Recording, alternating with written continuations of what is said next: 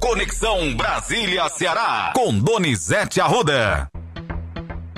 Ótimo dia para você, Donizete. Seja muito bem-vindo a essa edição de quinta-feira aqui da Conexão Brasília-Ceará. Chegamos, Donizete, ao vigésimo dia sem respostas sobre a morte de Moraes, de Ângeles Moraes, mas a gente segue aqui, cobrando sempre. Quem matou Moraes? Donizete, bom trabalho. Bom dia, Matheus. Bom dia, ouvinte Ceará News.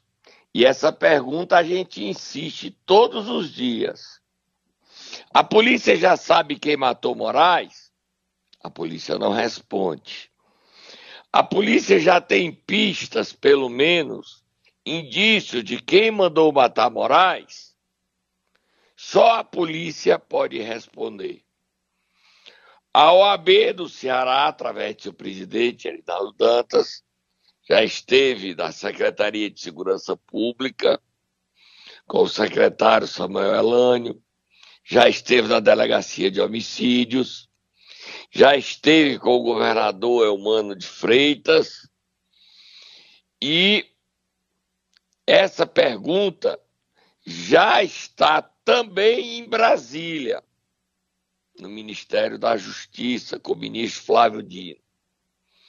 Quem matou Moraes? O silêncio não será aceito como resposta.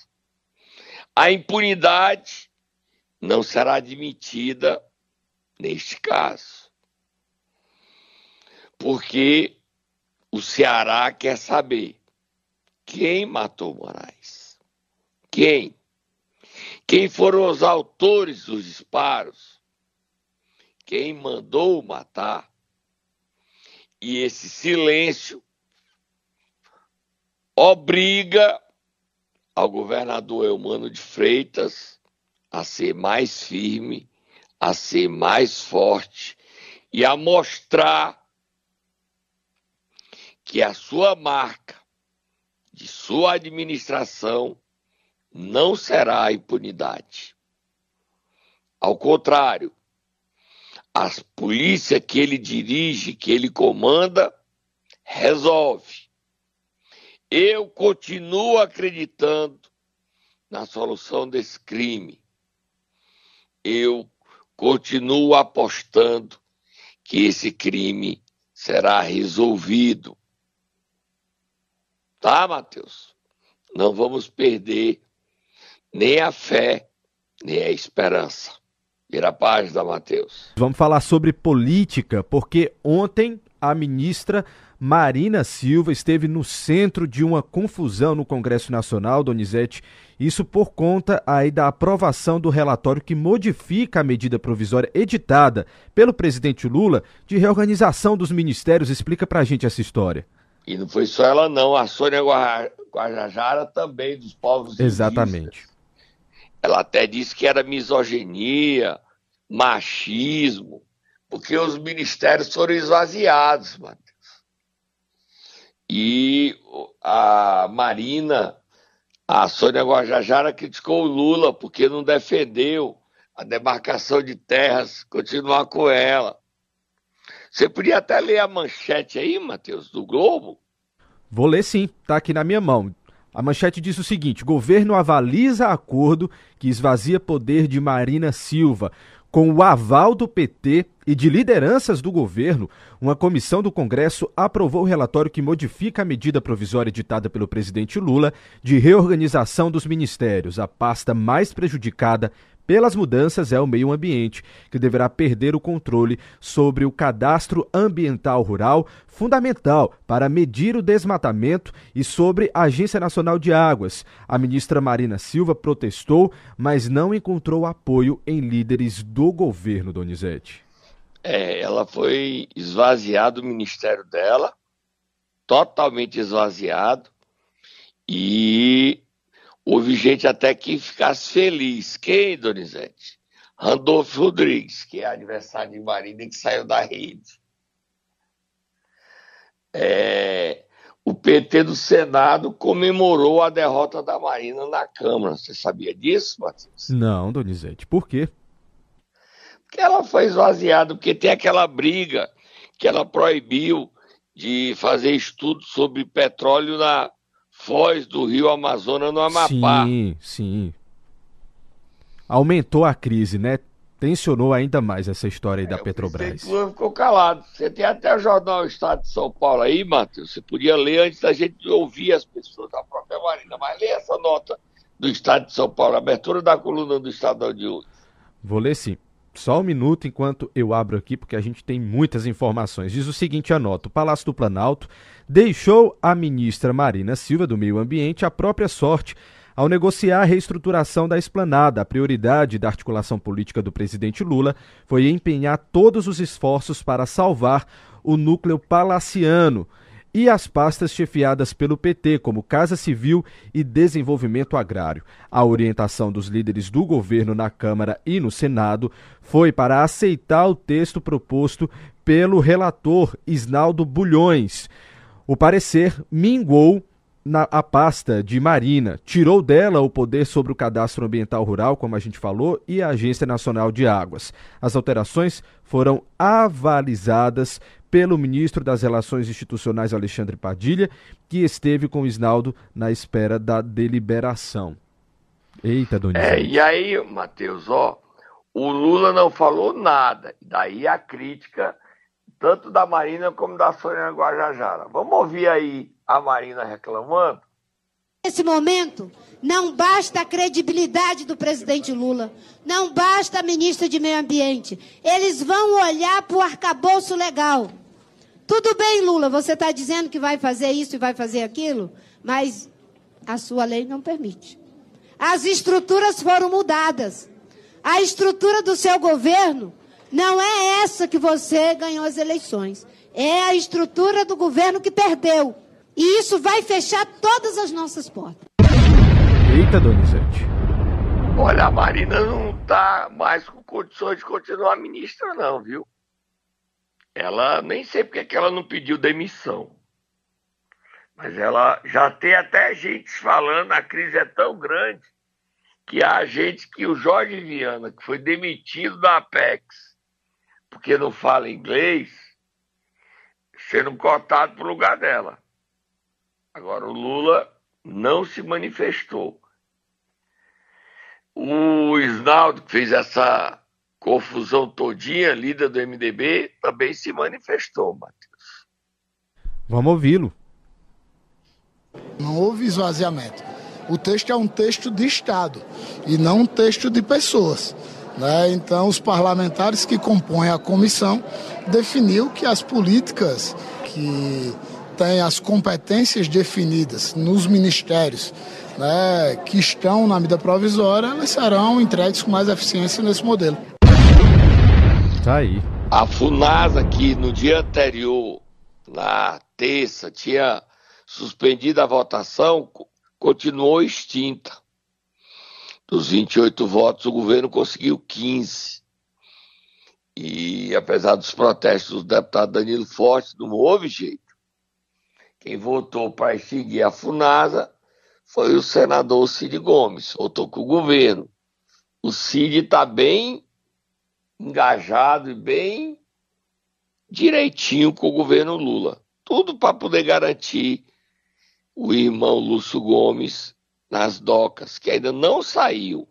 Se ter saído hoje, tem que confirmar, mas até agora não saiu Lúcio Gomes ainda como novo presidente. Mas nós temos também quem?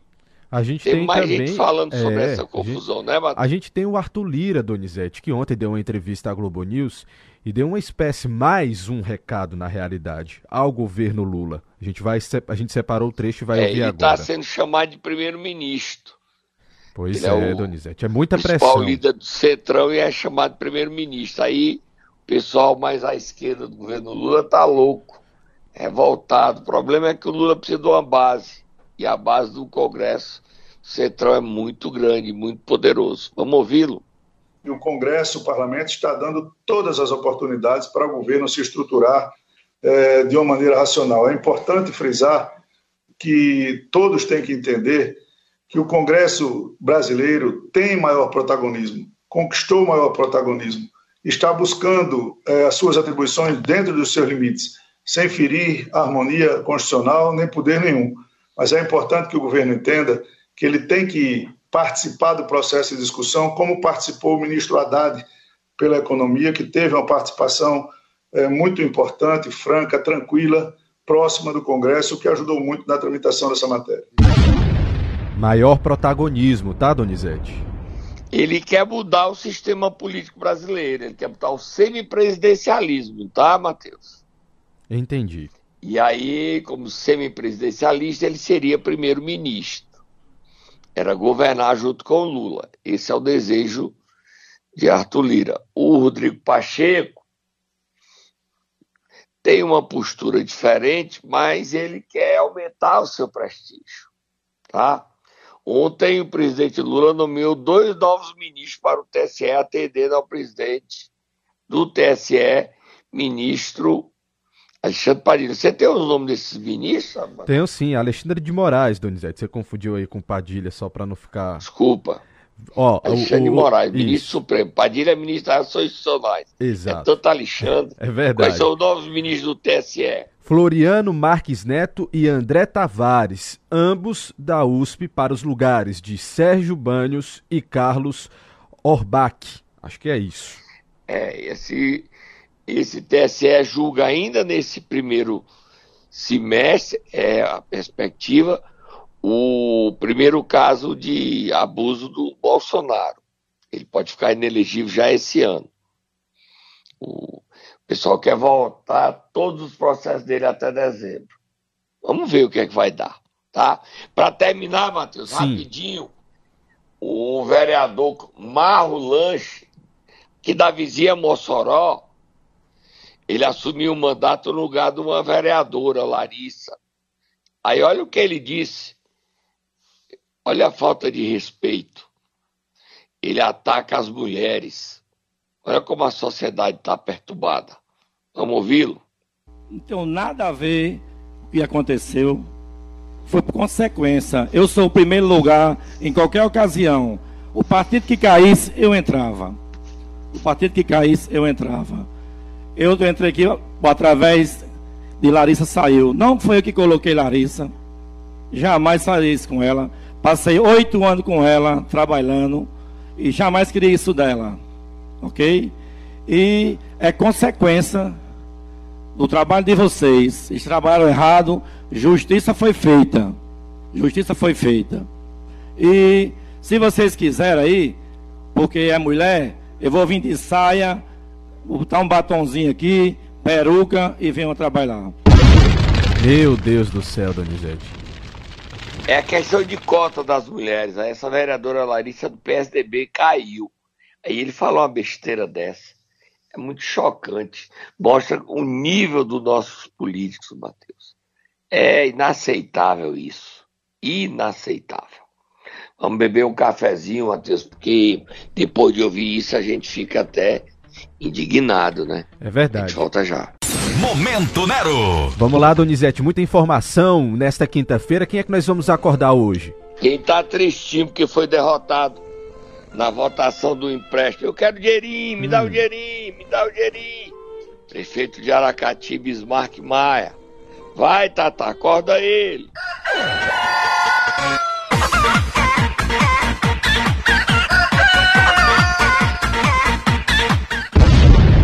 história é essa, Donizete? Mais um empréstimo? Ele que já pegou 70, ele queria mais 30 milhões. Aí a Câmara de Aracati não, prefeito, não. Você está comprometendo o futuro do município. Aí ele fica com o discurso: eu quero fazer obras, prefeito. Faltando, terminando seu mandato, você quer deixar uma dívida de mais 30 milhões? Você vai inviabilizar o futuro de Aracati. Aí, como não fizeram seus gols, você está tirando dos vereadores. Respeite, Bismarck. Você não tem maioria. Aí, como você não tem maioria, a Câmara abriu uma CPI para investigar. Você lembra aquela história dos remédios vencidos? Sim. Aí ele quis botar a culpa nos outros, mas os remédios da, da época dele. Mas ele ficou um arara, ficou furioso. Bota ele aí, Matheus. do presidente que está longe de estar à altura do cargo que ocupa. Longe, o presidente Ricardo está longe de estar à altura do cargo de presidente da Câmara, que é um dos três poderes do nosso município. Os vereadores de oposição, a quem eu pedi, todos eles, pedi parcialmente a todos eles, pedi, a, a, a, de forma transparente, aqui pelas redes sociais, pedi ao Jocélio, pedi ao Magno, pedi ao Almi, pedi ao João Eudes, pedi ao Ivan Ferreira, pedi ao Andrei, falei na Majorlândia que está precisando de ruas. A Raimunda Lúcia, falei no Pedregal que a gente precisa, já fez, fizemos muito, mas infelizmente, infelizmente, ainda precisa muito mais. E infelizmente esses vereadores, repito, esses vereadores de oposição, sem espírito público nenhum, sem vontade de atender a população, apesar do nosso clamor, apesar da nossa solicitação, lembrando que isso não, não é contra mim, é a favor do Aracati. Tá aí, Donizete. Ô, prefeito Bismar, quebrar a prefeitura, deixar um rombo e viabilizar o próximo governo, você acha que isso é a favor de Aracati, meu amigo? Aí você fica. Você não respeita a votação da Câmara, expõe os vereadores, quer humilhá-los, quer maltratá-los, quer colocar o povo contra eles. Tá certo não, Bismarck. Tá certo não. Você devia vir num governo federal. A Câmara já emprestou para você, no seu governo, 70 milhões. Tá certo não, Bismarck. O presidente da Câmara, Ricardo Salles, que você o ataca, ataca por quê? Porque não faz seus caprichos. Você agride por quê? Porque mostra a verdade. Os vereadores estão apanhando por quê? Porque estão fazendo o papel deles, fiscalizar, de dizer que não dá para a prefeitura ficar quebrada.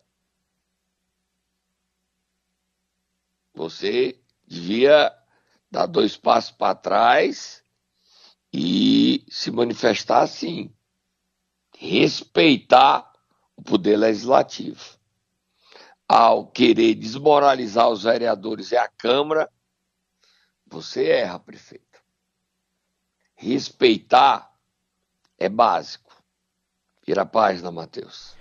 Vamos lá, Donizete, virar a página. Eu queria pedir, inclusive, licença para você, para eu furar a pauta, só para uma informação aqui que eu estava lendo, que eu queria que você comentasse aqui para os nossos ouvintes. A gente não falou sobre esse assunto, porque, como eu disse aqui de última hora, saiu uma, um ranking elaborado pela Transparência Internacional do Brasil falando que apenas quatro das 27 assembleias assembleia legislativas aqui do Brasil são é, têm um índice considerado bom em relação à transparência na governança pública. E eu queria que você comentasse porque o Ceará ele está nesse ranking, no, nesse item exatamente que apresenta, nesse índice que apresenta o, o bom, né, Donizete? O bom com relação a essa transparência e essa governança. Bom desempenho, né? O bom Boa desempenho, avaliação. exatamente quatro, apenas quatro, e o Ceará está entre esses quatro. Você pode dizer quais são os outros três além Sim. do Ceará? Ceará, Distrito Federal, a Câmara Legislativa, Espírito Santo e Minas Gerais. É, tem que dar os parabéns, aplausos aí ao desempenho da gestão do presidente Evandro Leitão. E esse desempenho positivo dele o fortalece no seu projeto de ser candidato a prefeito de Fortaleza. O governador Elmano quer levá-lo para o PT, o empresário Chiquinho Feitosa quer levá-lo para o republicano, mas ele diz que não vai sair do PDT e que quer ser candidato pelo PDT, o que é improvável.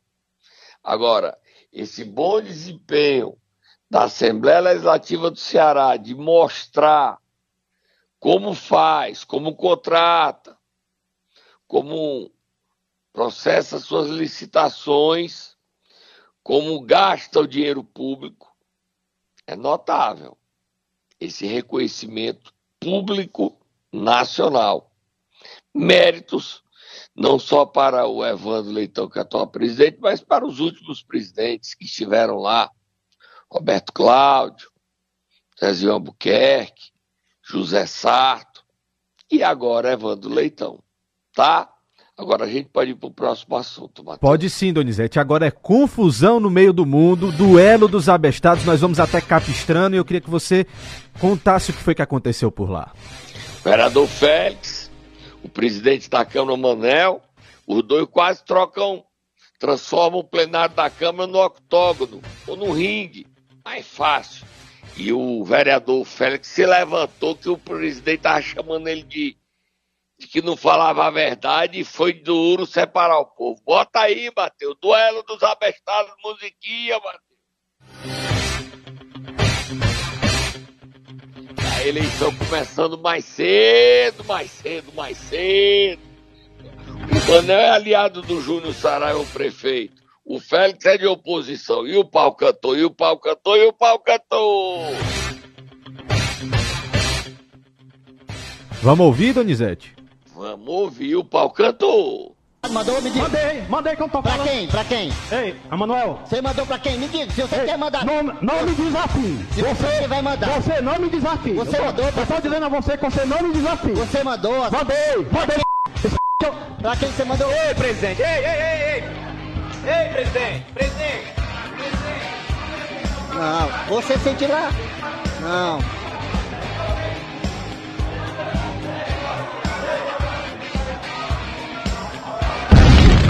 E a confusão foi grande, Donizete. A confusão é porque o, o vereador Félix tinha mandado um ofício pedindo providências a um posto de saúde. E o presidente disse que não tinha, que ele não tinha mandado. Poxa vida, que confusão pesada! Eu vou dizer que ele não brigue, Matheus?